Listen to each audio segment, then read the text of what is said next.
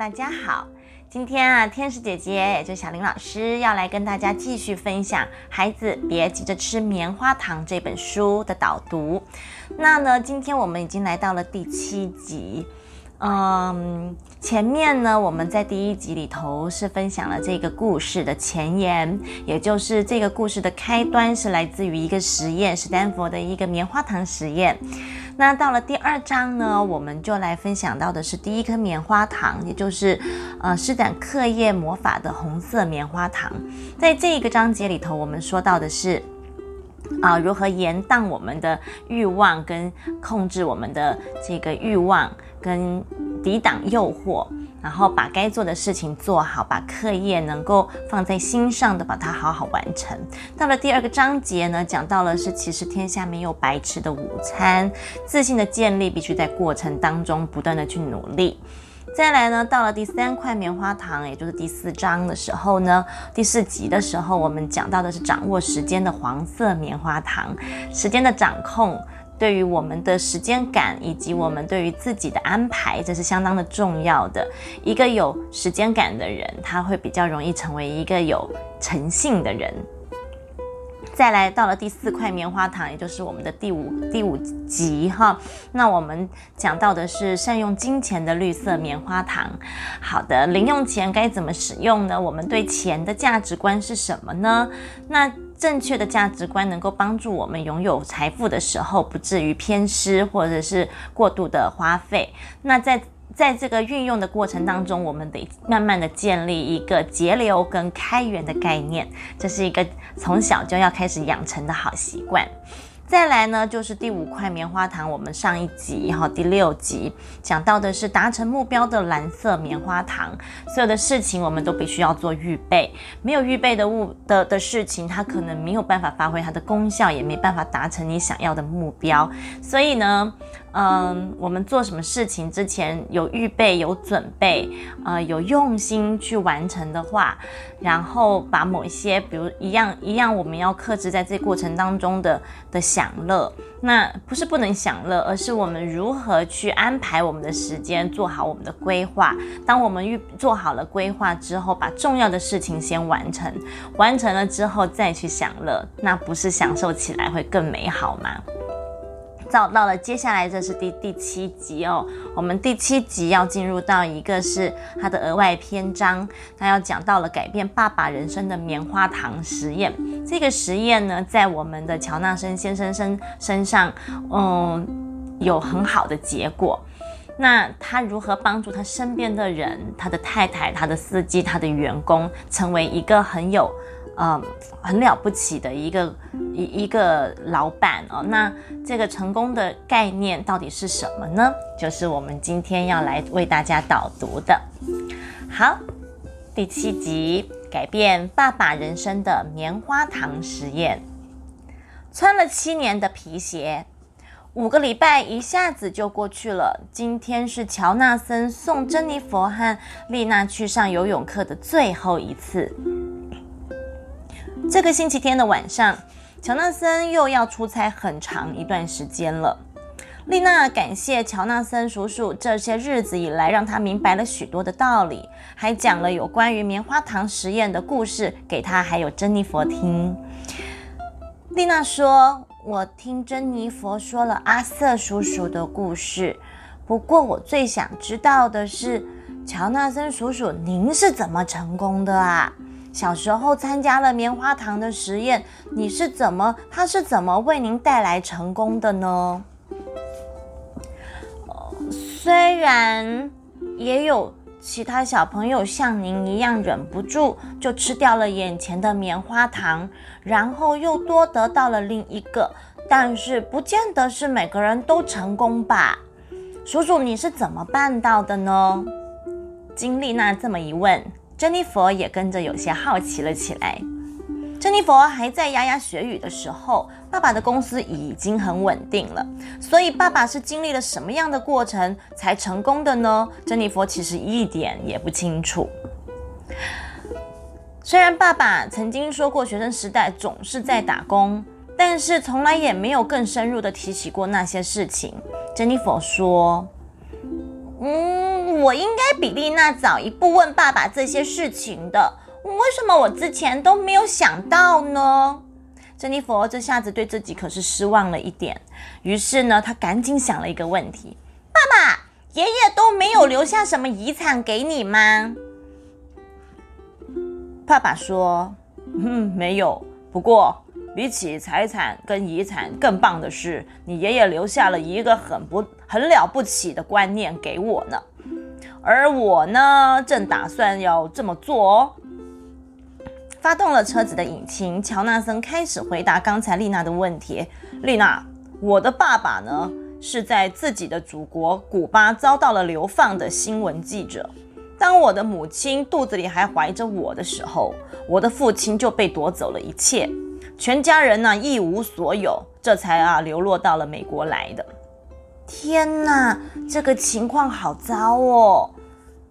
从此，我的父母亲就从事了各种的职业，做过了码头工人，在餐厅洗碗，哦，钟点的佣人，大楼的清洁员，只要有机会啊，他们什么都肯做。领到的薪水，他们也一定会有一部分存留下来，也就是做储蓄啊。存钱。我的父亲到了美国来的当时，脚上的鞋子已经穿了三年了。听说是十一年以后才换了一双新鞋，所以他一双鞋穿了十四年了。也也就是说，我的父亲呢，一直都舍不得丢掉那双旧鞋，坏了就拿去修，修好了就再拿来穿。珍妮佛赶紧想了一下鞋柜里自己的鞋子，春天和秋天的皮鞋，还有长靴子，几双夏天穿的凉鞋和拖鞋，还有运动鞋，零零总总大概有十几双吧。珍妮佛说：“既然爷爷做过新闻记者，那应该可以找到比较好的工作啊，不是吗？”话是这么说没错，珍妮佛爷爷刚开始几度把履历表寄给美国的报社。但是没有人肯定爷爷在古巴当过记者的经验，在无计可施的情形下呢，他才决定重回史丹佛大学。他一面努力的用功念书，一面呢靠着奖学金完成学业。我小时候啊，之所以会参加棉花糖的实验，也是因为那时你爷爷啊正在念硕士学位。当我到了十三岁的时候，我决定呢去做派报的差事。我告诉你爷爷说，我要自己赚钱，然后去买自己想要的东西。结果你爷爷要我先去申请一个自己的银行户头。哎呦，原来爷爷也是小气鬼啊！哦，珍妮佛，当小气鬼可是我们家的传统哦。将来长大了，我想你一定也会这么做的。难道爷爷就只教爸爸怎么节俭吗？爸爸说：“珍妮佛，教育并不是靠嘴巴说的。我看到了自己的父母亲是这么的努力，脚踏实地的做人。你爷爷总是不忘记告诉我，无论做什么事情，都一定要尽全力去完成。后来我很努力的用功念书，考取了哥伦比亚大学。念书的时候，我一面拿奖学金，一面呢不停的打工。”一天总是睡不到五个小时，拼命用功才有办法读那得到这个 MBA 呀。那毕业之后，叔叔你找到了什么样的工作呢？丽娜问。珍妮佛说：“啊，这个我知道啦，那一家工作，那家公司叫做杰鲁斯，对不对？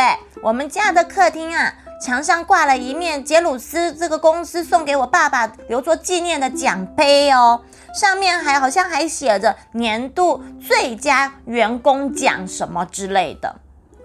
珍妮佛像是解开了一道难解的谜，一时之间有点得意了起来。爸爸说：“是啊，没错，我在那家公司啊，非常的勤奋的工作。然后呢，像我的父母亲那样，每次领到薪水就会存一个部分起来，然后买一双皮鞋，更是至少穿上七年左右。”珍妮佛低头看了一下爸爸脚上的鞋子，现在才想起来，爸爸的确不怎么常买新鞋子。妈妈和珍妮佛就是很常买鞋，但是爸爸倒是很少很少买鞋。爸爸脚上的这双鞋子到底穿了几年呢？珍妮佛看着爸爸脚上的鞋，暗自的猜想：是两年吗？三年吗？男生的鞋子比较没有赶流行的问题，所以爸爸的鞋子就算旧了一点，似乎也没有什么大问题。丽娜说：“可可是叔叔并没有就此打住，开始自己出来创业，对不对？”丽娜心里有好多的疑问。有机会能够听到当事人亲自描述从古巴流亡而来贫穷移民者的这个成功经验谈，让人十分的感动。丽娜很庆幸自己和珍妮佛是在同一个游泳池上课。爸爸说：“是啊，有一天有人建议我接手一家面临财务危机的网络公司，这件事情对我个人而言是一个机会。”同时也是一个冒险。珍妮佛说：“就算爸爸继续留在那间公司上班，也一定能够有很大的成就啊！因为爸爸做什么事情都很努力的嘛。”谢谢你了，珍妮佛。成为一个受到女儿肯定的爸爸，一直是我的梦想啊。呃，当时啊，还好有几个公司的同事有有有意愿要入股，我才有勇气放手一搏。加上呢，我正好也想要有自己的事业，长期储蓄下来的存款，在接手那间公司的时候帮了我很大的忙，所以储蓄的动作是相当重要的。珍妮佛，后来我把在这个杰鲁斯工作的经验应用在事业的经营上，还拟定了一套完善的行销策略，每一次的交易呢，都带来了很大的收获，自然而然的，我们公司地位就越来越稳固了。当然，这并不是单靠我一个人的力量就能够完成的事。一起打拼的那些同事，是我们公司最棒的能量。哇，叔叔好厉害哦！乔纳森现在虽然说的很轻描淡写，但是丽娜却能够深深的感受到，成功是要淌下许多流汗汗汗水才能换来的。成功是需要淌下许多的汗水才能换来的。此时，珍妮佛。忽然感觉到眼前的爸爸是多么的了不起。关于爸爸的奋斗还有创业的过程，他从来不曾像这一次这么仔细的了解过。不只是因为爸爸总是忙得不可开交，就算是和爸爸交谈，大多的时候的珍妮佛都是忙着向爸爸讨东西，吵着要买这买那的。现在难得和爸爸交谈，旁边却多了一个丽娜，突然觉得不是不是滋味。珍妮佛说：“啊，怎么回事啊？”车头突然间的紧急向左转，接着又回到了原本行行进的车道。在超车道，突然有一部货车从侧边插了进来。乔纳森一时之间慌了手脚。珍妮佛说：“真是的，怎么会有这种人呢？这样乱开车！爸爸，我们赶快追上去，狠狠地扁他一顿，给他，你你给我停车啊！停车啊！坏蛋！”珍妮佛气得从座位上跳了起来，把车窗摇下来，对着那那部货车喊叫。这时，丽娜说：“这珍妮佛，赶快把车窗摇上啦！要是我们真的追上去那辆车子，事情可能会变得更复杂呢。你刚才有点太急躁了哦。”丽娜，要要是大家都这样原谅那些坏蛋的话，这个社会一定天下大乱的啦！我们应该要追上去，狠狠地教训他们才是。珍妮佛为了教训他们而开快车的结果，会引来更大的事故啊！一路上，两个人你一言我一语，僵持不下的时候，不知不觉就已经来到了游泳池的大门前。哎，好啦，我的两位小美人鱼公主，哎，快进去吧，待会儿见喽！丽娜换好了泳装，来到了这个游泳池，用一种羡慕的眼光来看着珍妮佛。珍妮佛。你的爷爷虽然没有为他的儿子留下万贯的家产，但却留下了成功的家训呢。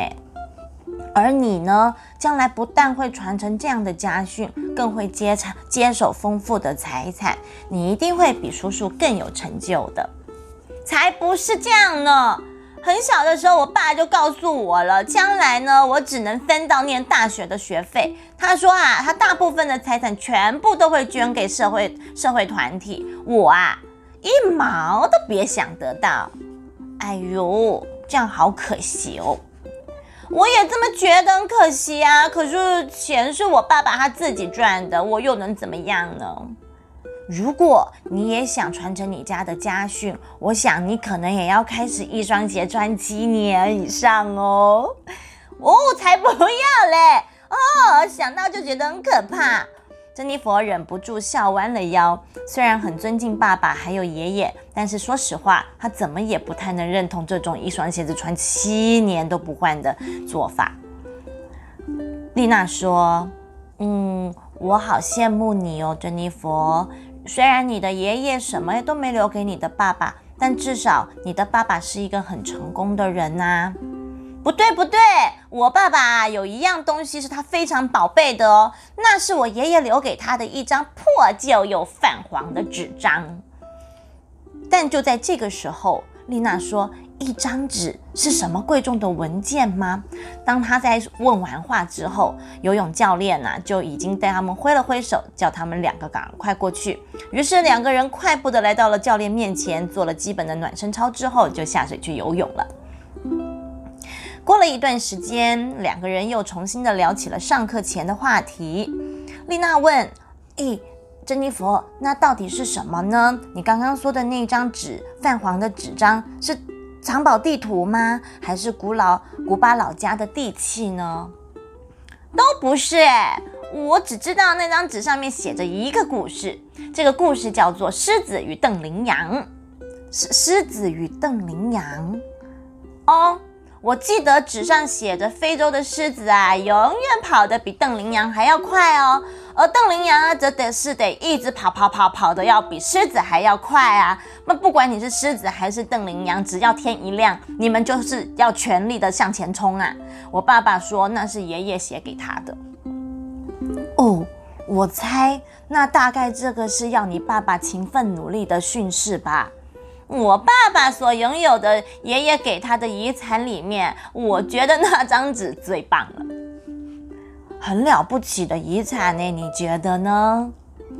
嗯，可可可可是我还是宁愿我爸爸多留给我一些什么呃证券啊、支票啊、财富啊什么的，这不是比较实际一点吗？嗯嗯。从游泳池搭车回家的路上，两个女孩忙着结算摆地摊所赚到的钱。珍妮佛说：“收入越来越少了耶！最近游泳池的那些孩子们似乎对我们的视频越来越不感兴趣了。我看啊，以后就不要继续在游泳池门口摆摊子了。嗯，不对不对，我觉得呢，我们的生意改成每个月做一次好了。”珍妮佛一边结算手上的钱，一边提出新的作战策略。丽娜听了颇有同感，她说：“对呀，我觉得你说的很对，我也觉得我们应该转移阵地了。我们必须要开发新的客源。”两个女孩谈话似乎告了一个段落。乔纳森见势便打开打开话匣子。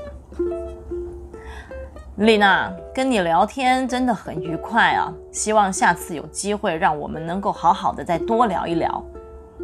好，我会期待的，叔叔。今天我也很愉快，谢谢您，爸爸。我现在有种爸爸是老师，我和丽娜是学生，专听呃听你专属课程的时间一下子就结束了的感觉耶。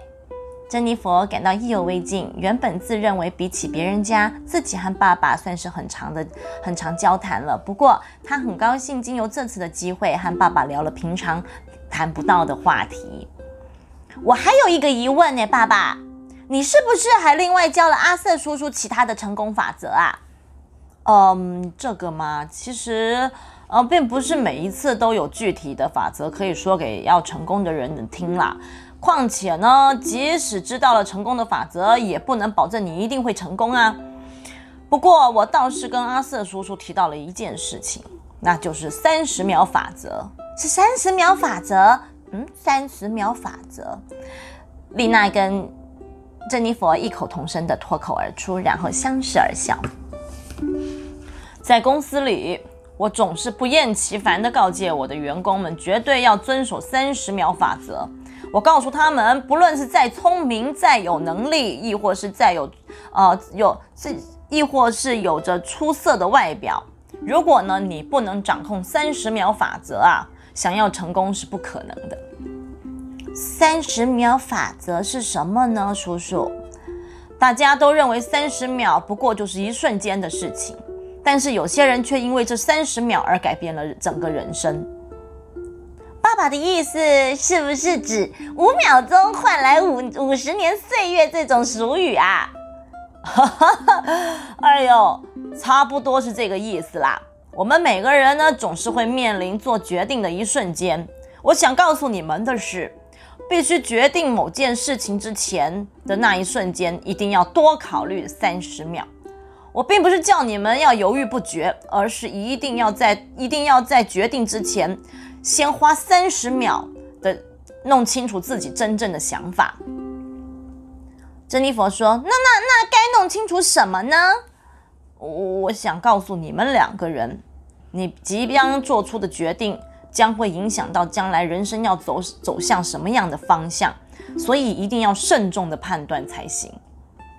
三十秒法则能对正确经营自我人生带来很大的注意。举例来说吧，假设我看见一个人正兴奋的手舞足呃手手舞足蹈，好了。”第一个印象是啊，这个人绝对很情绪化。那给予这样的评价，很有可能就会不想跟他再多进一步的交谈了。但是如果肯多观察这个人三十秒，也有可能会发现，原来啊，对方并不像自己所想象的那么情绪化，而是热血沸腾的人，而且。这个热血，这个热血的对方，或是这这个热情，很可能成为我人生，甚至是在我工作上的助力也说不定。不管是什么事情，如果能够多考虑三十秒，很可能就会为你带来改变人生的关键时刻。嗯，那么当我们要吃棉花糖的时候，也应该要多考虑三十秒喽。为了自己的将来，是该马上吃掉眼前的甜头，还是先等一等，到最后才吃？多考虑三十秒。我懂了，以后我也要这么做。当珍妮佛略有所悟的笑完，丽娜也马上附和的说道：“放学回家的是是，呃，放学回到家是应该要先打开电视机，还是先去写功课呢？”珍妮佛说：“三十秒。”珍妮佛一面盯着手上的的那个手表，一面笑着敲打丽娜的手臂，数数出三十秒。于是他们就开始一边敲一边数：一、二、三、四、五、二九、三十。原来啊，三十秒有这么长啊！在丽娜到家门口下车。乔纳森伸出了手，和丽娜握握手。丽娜，千万记得，书是这个世界上最棒的粮食。书是这个世界上最棒的粮食，这是不需要多花三十秒考虑的事情。好的，叔叔，我会记住您说过的话。等我将来成功了，我一定会在我的自传里赞扬叔叔的。珍妮佛真的很以自己的爸爸为傲。于是，珍妮佛对爸爸说：“丽娜一定会把爸爸说过的话放在心里面，感动很久很久的。那会是我莫大的荣幸啊！好啦，我们也该回家了，亲爱的。今天我也想早一点回家，欣赏你妈妈最爱看的舞台剧 DVD。哎呦，那个真的很无聊耶！哦。”其实我也不那么喜欢了。如果是音乐会的，还勉强可以哦。那我们回家告诉妈妈说，今天我们不看那个舞台剧了，我们来看音乐会的袋子。哦，那可不行。在出差之前，我希望至少陪你妈妈一起看看她喜欢的舞台剧。车子才刚刚停好，爸爸就迫不及待地往客厅走去，并且大声地说：“太太。”我今天特别早一点回来，想陪你看看舞台剧的袋子。今天你要看哪一出啊？是卡门还是摩迪呢？妈妈和爸爸在欣赏舞台剧的时候，珍妮佛回想着过去，觉得决所所做的决定都太仓促了。事后又感到后悔，这种事情实在是太多次了。上个上次的月考，因为没有好好的温习功课，跑去看电视，结果考得一塌糊涂，其实让他懊悔不已。有一次，一个是一时的冲动买下了过分花俏的上衣，然后把衣服塞进了衣橱里，就再也没有拿出来穿过。另外一次是因为一心想要把头发染成金黄色，事后觉得很不适合自己，又再去染成了栗子色，结果把头发的发质给弄坏了。看见了班上有几个同学戴了牙套来上课，于是立刻就大大笑别人：“你的牙齿是用栅栏围起来的吗？”惹得那位同学相当的生气。还有一次是为了一个很长得很帅的转学生，不顾后果就加入了剑道社，结果因为实在太乏味了，整个学期都觉得很苦闷。想到以前做过的这些事情，他不由得羞愧了起来。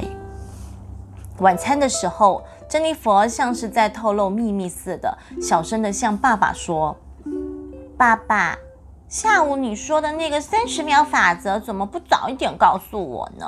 现在我回想起来，我真的是有太多的时候都太急着去做决定了，事后又感到后悔的要命。要是当时我有多考虑三十秒再去做决定，我想我现在应该就不会需要这么懊恼了。哎呦，我真的就是做太多愚蠢的事情了啦。妈妈倒是先回应了珍妮佛的疑问：“珍妮佛。”其实你根本不用在意过去你已经做过的事情了，因为啊，重要的是以后你要怎么做啊。爸爸听到妈妈说的话，也附和道：“你妈妈说的很对，更何况你还小，将来机会多的是啊。”珍妮佛，加油啊！珍妮佛顿时感到海阔天空。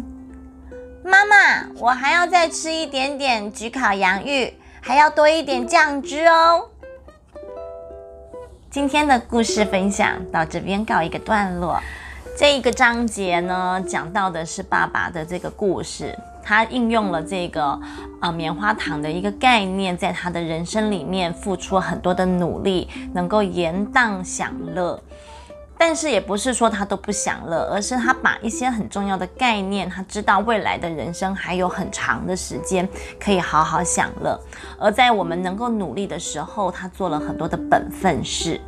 那在这个章节里面，除了讲到了一个延迟我们享乐之外呢，还有一个学会珍惜现在所拥有的，并且努力付诸实现，啊，把本分做好。他提到了一个很重要的观念，就是三思而后行，也就是刚刚乔纳森说的三十秒法则，其实就是告诉我们做什么事情之前，我们必须先好好的思考，好好的先去嗯想一想，再来做决定。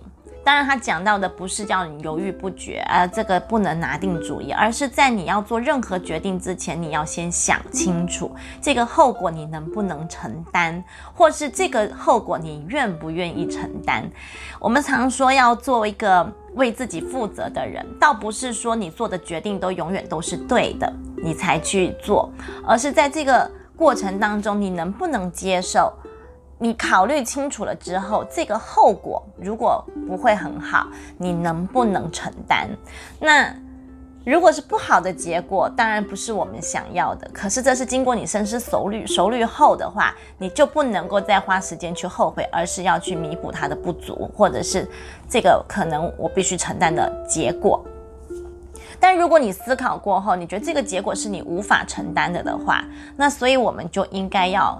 去改变我们的决定，这是一个很好的方法。不管是在我们，嗯，就像他前中间举的例子一一样，就是我们做什么事情，我现在回家是要先写功课呢？和丽娜举的例例子，我回家了，我要先写功课呢，还是我要先写，还是要先看电视？如果聪明的你，你觉得呢？是先看电视，还是先写功课？当然，我觉得。聪明的你，有智慧的你，应该会选择先写功课，先完成重要的事情，再去享受。那这个享受会非常的让你感到内心的喜悦，而没有任何的负担。那再来就是，比如说你今天要吃很多好吃的东西，但它可能并不那么健康。那你要吃之前，你是不是可以思考，你是要吃很多呢，还是你要定量、定时定量的吃呢？所以这些东西都是告诉我们，这是一个很好的生活法则——三十秒法则。也就是古人所说的“三思而后行”。好，是这这个这个章节是告诉了我们一个这个很重要的关键点。好，当然还有一个部分是发脾气。我们常我们在生活里面一定会有碰到很多的不顺遂的时候，有不如意的时候，有嗯爸爸妈妈可能没有办法答应我们的事情的时候，或者是我们有遇到很多不开心的事情，这都是相当正常的。会生气也是没有关系的，但是我们可以有情绪，但不应该是发在别人身上。所以当你要对别人说出不礼貌的事情的时候的话语的时候，或者是你要。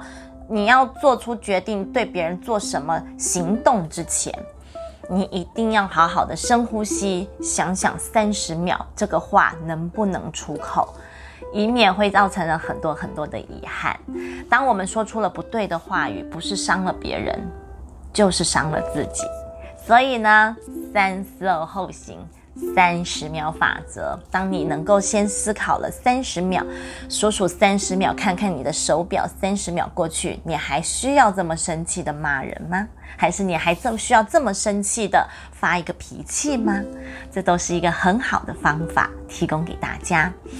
那在这个章节里头讲到的另外一个是我们是不是针对父母来说，我们要这辈子我们要留给孩子什么？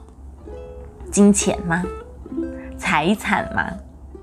其实每个人想法不一样，这是没有绝对的。但是我总觉得是，嗯，我们留给孩子的，因为辛苦的赚到的钱财，其实老实讲，在这个时代来讲，我们不应该留给孩子，因为。这不是他努力得来的，这是你努力得来的。你在教育他的过程当中，的确是应该要满足他学习的时候所需要的一切事物。但是，今天所有的奢侈品以及他未来，呃，这些钱财，应该要靠他自己努力去赚取，他才会珍惜。所有不用费力气而得到的东西，我们。我这是常人的概念，很难真的去珍惜它。所以呢，我觉得在这个章节里面，他们做了一个很好的示范，因为他们的家训、他们的家族的传承，一直以来就是不是给财产。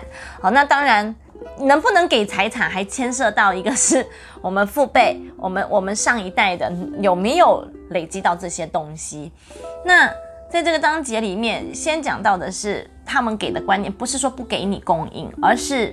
他很小的时候就给孩子一个储蓄的观念，还有一个东西不是浪费，而是很很珍惜你所有的东西，你可以重复再利用。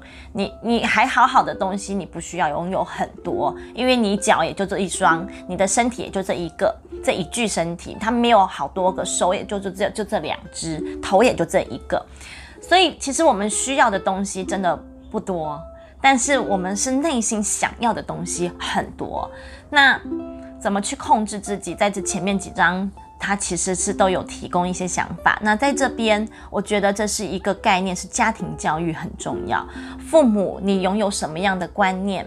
你以前拥有的观念不重要，现在开始，你拥有的一些好的想法，你为了教育你的孩子，你开始思索，你开始得到一些很多的观念。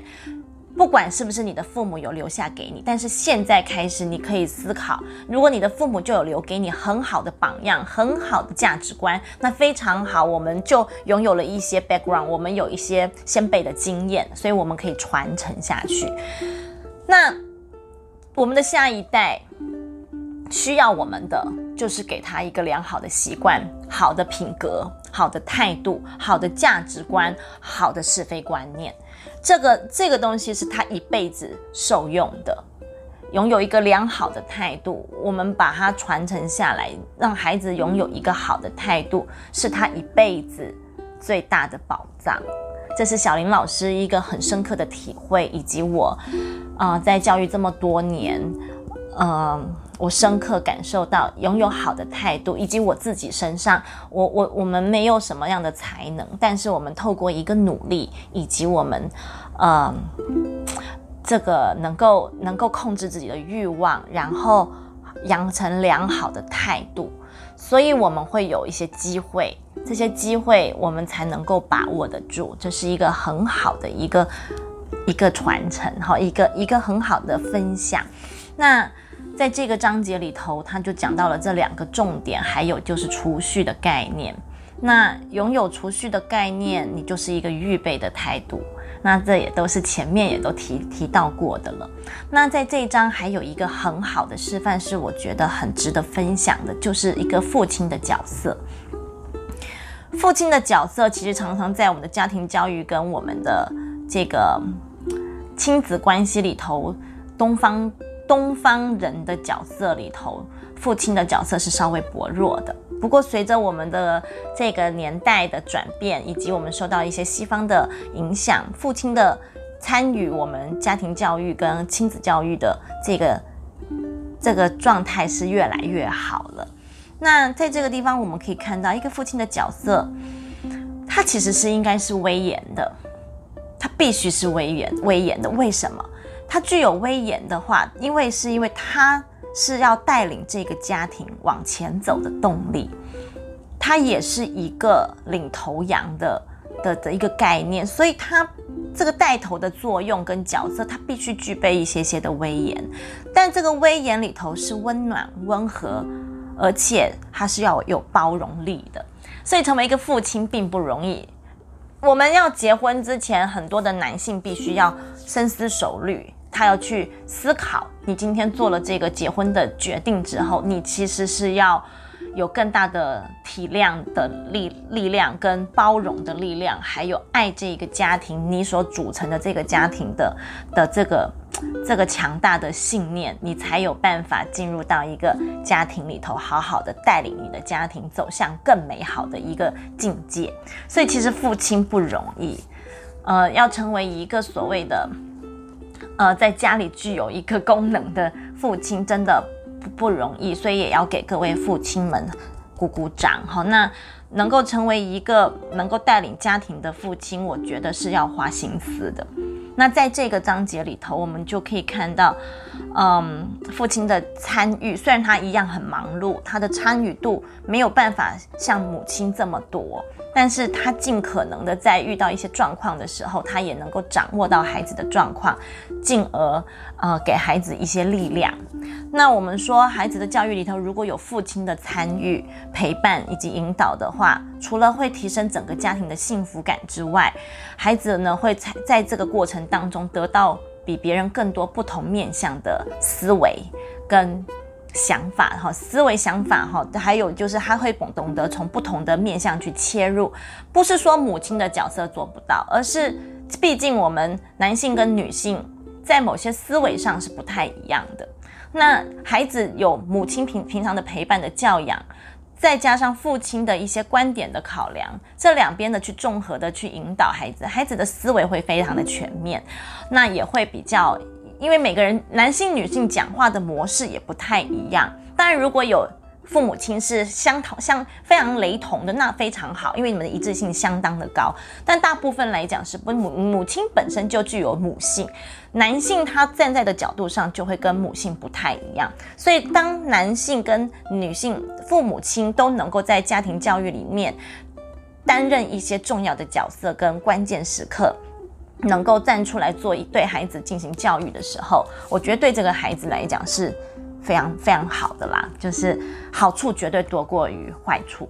那但前提就是父亲他必须要有一个比较呃稳定的情绪，跟比较良好的这个谈话技巧哈，那这样就能够帮助到孩子。那最后我们也看到了父亲对母亲的重视以及爱。是这个家庭的一个很好的能量，它也能够帮助到孩子尊敬他的母亲。我们很常在这个时代里头看到妈妈的角色，其实变得很委曲求全，变成了要符合孩子、配合孩子。这里面有很大的一个原因来自于父亲对母亲的不够尊重。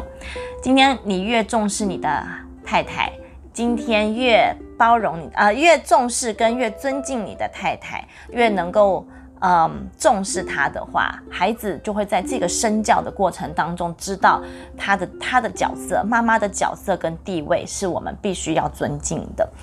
那。这样子的付出，妈咪妈妈才能够有力量在教育当中，呃的获得一个很好的呃力量，去去进行孩子的陪伴。好，那还有一个就是它里面也分享到一个爸爸要出差前，他一定会陪妈妈做一件他想做的事情。所以在这个章节，我就是一个良好的示范。那我们都是家人，我们能不能为另一半，嗯，好好的重视他，把他放在心上，把他变成是一个很重要的人物？那不管是爸爸要出差，或者是爸爸，呃，爸爸要出差，他会注意到关关注到妈妈的情绪。那那妈妈呢，是不是也可以注意到爸爸的？各个部分，因为有了孩子之后，很多的事情都是围着孩子转，而很容易忽略了夫妻之间的一个相处。那在这个地方，他做了一个很好的示范。妈，爸爸会选择做妈妈想做，但其实他并不喜欢的事情。这个倒不是矫情，也不是一个呃做作，而是我觉得这是你把这个人放在心上。你不那么喜欢的事情，可是你仍旧知道你做了这件事情，他会很开心。那这个比你给他再多的物质，或是嗯说再多的甜言蜜语，我觉得来的要好很多。这是一个很好的方法，祝福各位家庭都幸福美满。拜拜。